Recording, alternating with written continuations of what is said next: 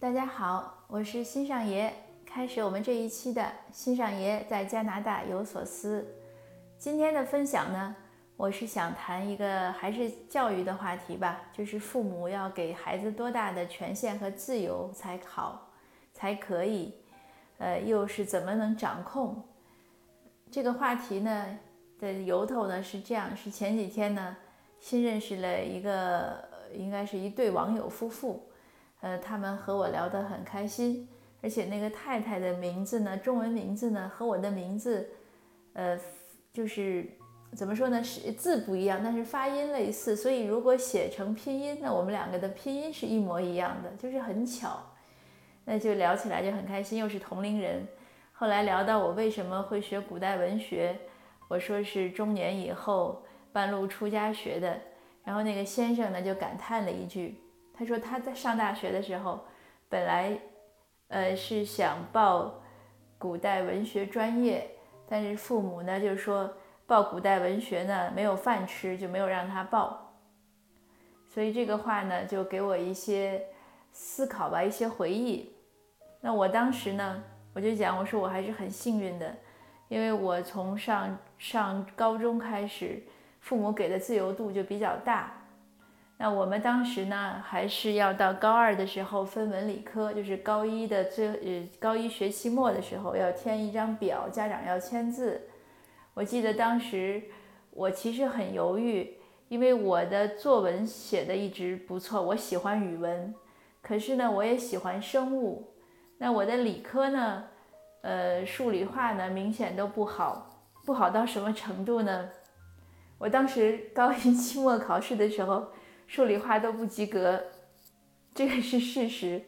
所以说起来，所以每当有的时候家长为孩子担心的时候，我都劝他们别担心。我说：“你看我这样的学渣也混过来了，而且还混了博士，也也真的是想一想，其实我都不知道为什么我父母当时那么心大，那么放心。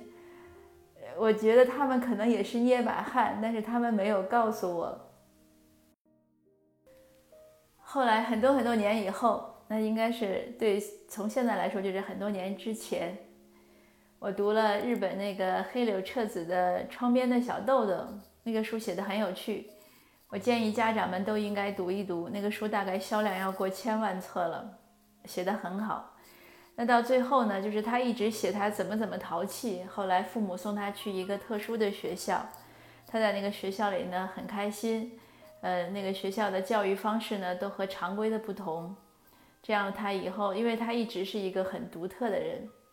他写到最后的时候呢，就说，呃，他已经成年了。有一天，他突然想起来问他妈妈，说：“妈妈，为什么你当时会让我去上八学园？应该是八学园，就是为什么让我会去上那个学校？”然后他妈妈就很很淡淡的，就是很无所谓的讲了一句说：“因为你被学校开除了。”他当时只有一年级啊，他被他学校开除了，因为他太淘气了，就是淘气的没有办法，学校就把他开除了。可是家长从来没有跟他提到过，他妈妈只是领着他说：“我们去找另外一个好玩的学校去上学。”这样呢，他一生就是他成年之后，他没有什么心理阴影。如果那么小的时候，家长跟他讲说：“你被学校开除了，怎么怎么样？”那可能这个孩子，我想八成会受到影响。那我相信呢，我的爸爸妈妈肯定是没有看过那本书，当年，但是他们也可能用了一样的方式，就是在我高一期末考试数理化都不及格的时候，他们没有讲过任何负面的话。然后在选文理科的时候，他们就让我自己选，为了不影响我的决定。我记得他们当时就是他们俩好像在一起，我我我就拿不定主意怎么办。那我我爸就说：“哎，我我们给你先把名字签了，你爱选哪个科选哪个科就选了。”就然后我自己就想来想去，后来选了理科。那我现在想，觉得我也是傻大胆儿，为什么数理化不及格的时候还能选理科？我觉得很大一个原因是因为没有人告诉你你不行。就是父母没有说，哎，你怎么不行啊？呃，你还要学学理科，你是长那个脑子吗？他们都没有说。我们的老师也很好，老师虽然不喜欢那我我从上初中起就有这样的老师，有一个老师就是物理老师，他不喜欢我，但是他当我面的时候总是给我很多肯定。后来我上的我们上大学的时候，他可能就癌症去世了。那以后都是成年之后同学聚会，有一次我说起来那个赵老师怎么怎么好，我们班有一个同学就讲说，赵老师最不喜欢你。他一讲那句话的时候。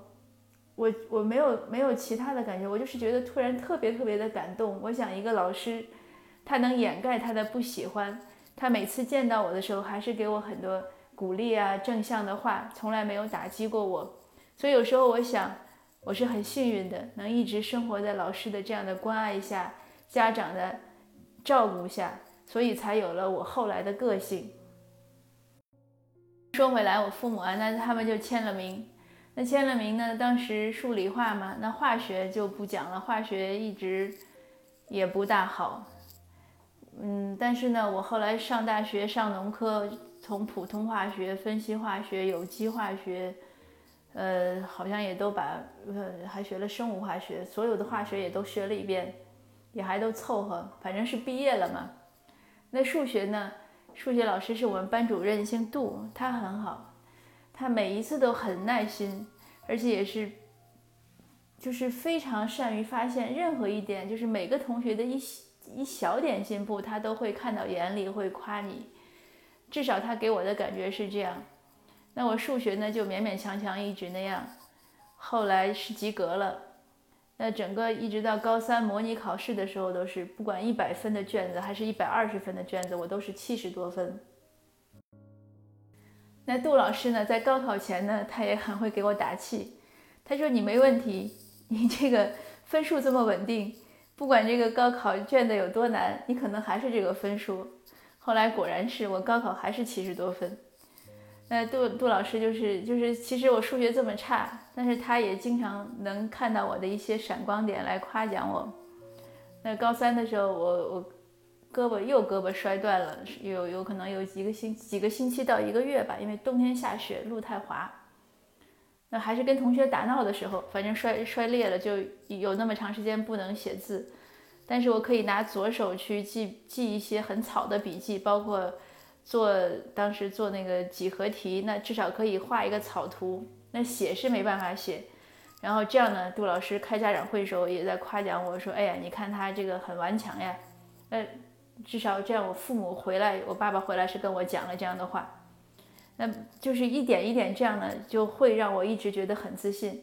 现在回过头来看，数理化那么差，我竟然能一直学理科，也是，就是也是醉了嘛，也是很难得的。那当时我父父亲给我签了字之后，他就说了一句话，他说：“你选的路呢，自己选的路，就是哭着也要走完，不要埋怨别人。”你你既然选了理科，那你就一定要就是把它学完嘛，不要埋怨别人。那说的对，那我确实也学完了，我也考上了大学，而且也没有副科，还算应届。那个那个大学那也是二幺幺和九八五，不管怎么样，还算就是很很很幸运嘛。我一直说我很幸运。那现在回过头来就是想，哎，父母要给孩子多大的一个自由度？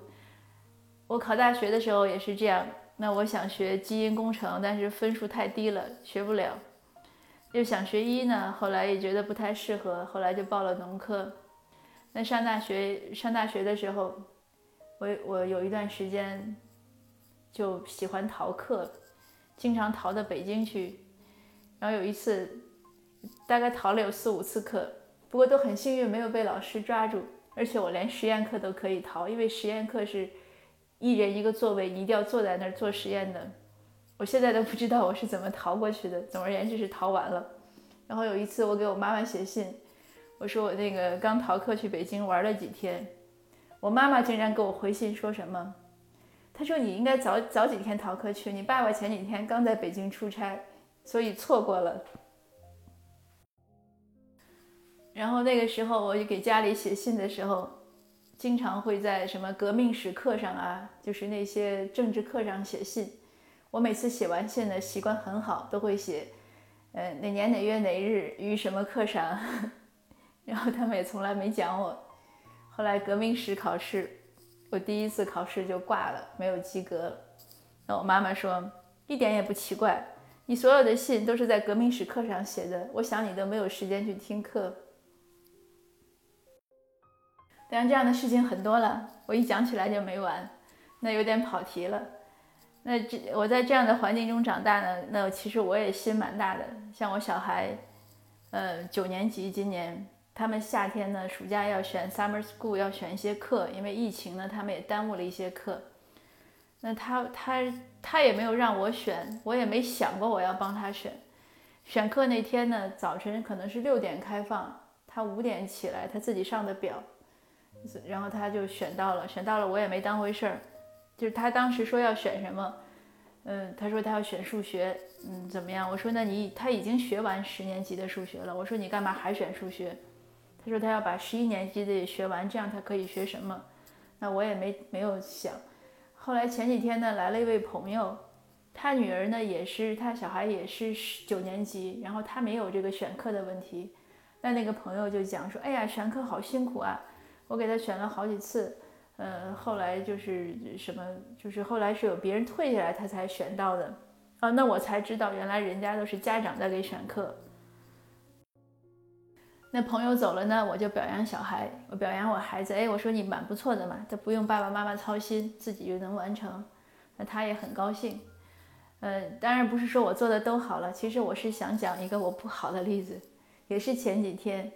呃，有人敲门，就是因为我们那个房子都有那个水槽嘛，就是水槽如果它有了泥呀，或者有了树叶，下了雨就会堵，那个就就对房子不好。就专门有人会洗水槽和屋顶。那有人敲门，就说问要不要洗。呃，那个人呢，那个一看是个学生，他也说他是学生，他在打工赚钱。那我就很想帮他啊，我说我我想一下，我就问他大概多少钱。那我小孩呢，就在我背后讲，就是他用中文讲，小孩就说不要不要，我们不要洗。那我当时就觉得他很不礼貌，我说我在跟别人说话，你使劲在我背后说什么呀？那后来反正聊了几句，我小孩一直在我背后讲，那我就说问下我先生要不要洗。我一问我先生，我先生就很不耐烦说不洗不洗。那我想这两个人都太不礼貌了，那我只能跟那个要做。做工的那个学生讲，我说很抱歉，我们现在不洗，但我要了一个名片，这个事儿我就关门，就就他就走了。然后我先生就跟我讲，他当然是没有在小孩，就是没背着小孩跟我讲。他说你不觉得你做的不合适吗？我说不觉得呀。他说为什么孩子跟你说了那么半天，你你还要跟那个客人，就是跟那个洗洗水槽的人在那儿搭个？我说我觉得不礼貌呀。他说。那你有没有想过，你你小孩的心里，他已经十五六了，他觉得他没有被尊重，你为什么不肯听他的，而要还要就去要让客人觉得，就是要让别人觉得愉快，而而不考不考虑你小孩的这个心理呢？那我其实讲呢，我说我其实是觉得他在多管闲事，这个事情跟他没有关系。我先生就说，你为什么觉得这个家里的房子要不要清洗跟跟儿子没关系呢？是不是因为你觉得他没有收入，所以他对这个家没有责，就是没有没有权利去说这些事儿？哎，我先生一说这话呢，我就乐了。我觉得他说的对，我确实有这样的心理，因为我觉得这个往就是付钱雇人干活的事儿，好像我就没想过我儿子需要表态。我觉得这事儿就是我和我先生商量的事儿。然后我先生就说：“你要想想，你这样是不对的。他已经要十年级了，呃，他已经十五了。你一方面让他承担责任，让他去思考、去管很多事儿；另外，当他表态的时候，当他发言的时候，你又不听。那这样的长长此以往，他肯定不乐意。那那我想了想，我先生说的是对的，他说的是对的，就是我们指望孩子十八九一下子成年嘛，那不可能。他成年前。”就是他成年以后做的很多决定，其实是需要预演的。预演的过程就是之前的那些年，或早或晚，但是他总是需要机会去演练。比如说像这个房子洗水槽的事情，他确实因为将来他有了自己的房子，他也要做这样的决定和判断。那我觉得啊，我我理解了。所以呢，今天的话题呢，就是也是很分散的，但是通过我自己的故事、我的收获和我的不足，也是和大家分享。也是算一个问题吧，就是我们要给孩子多大的权利和自由？我们怎么培养他们做决断的能力？我们怎么管理好自己的情绪？呃，我们怎么样就是能真正的明白这个道理，而且时刻有这样的意识，去给孩子一些成长的空间呢？就和您共勉吧。今天的分享就到这儿，谢谢，下次见。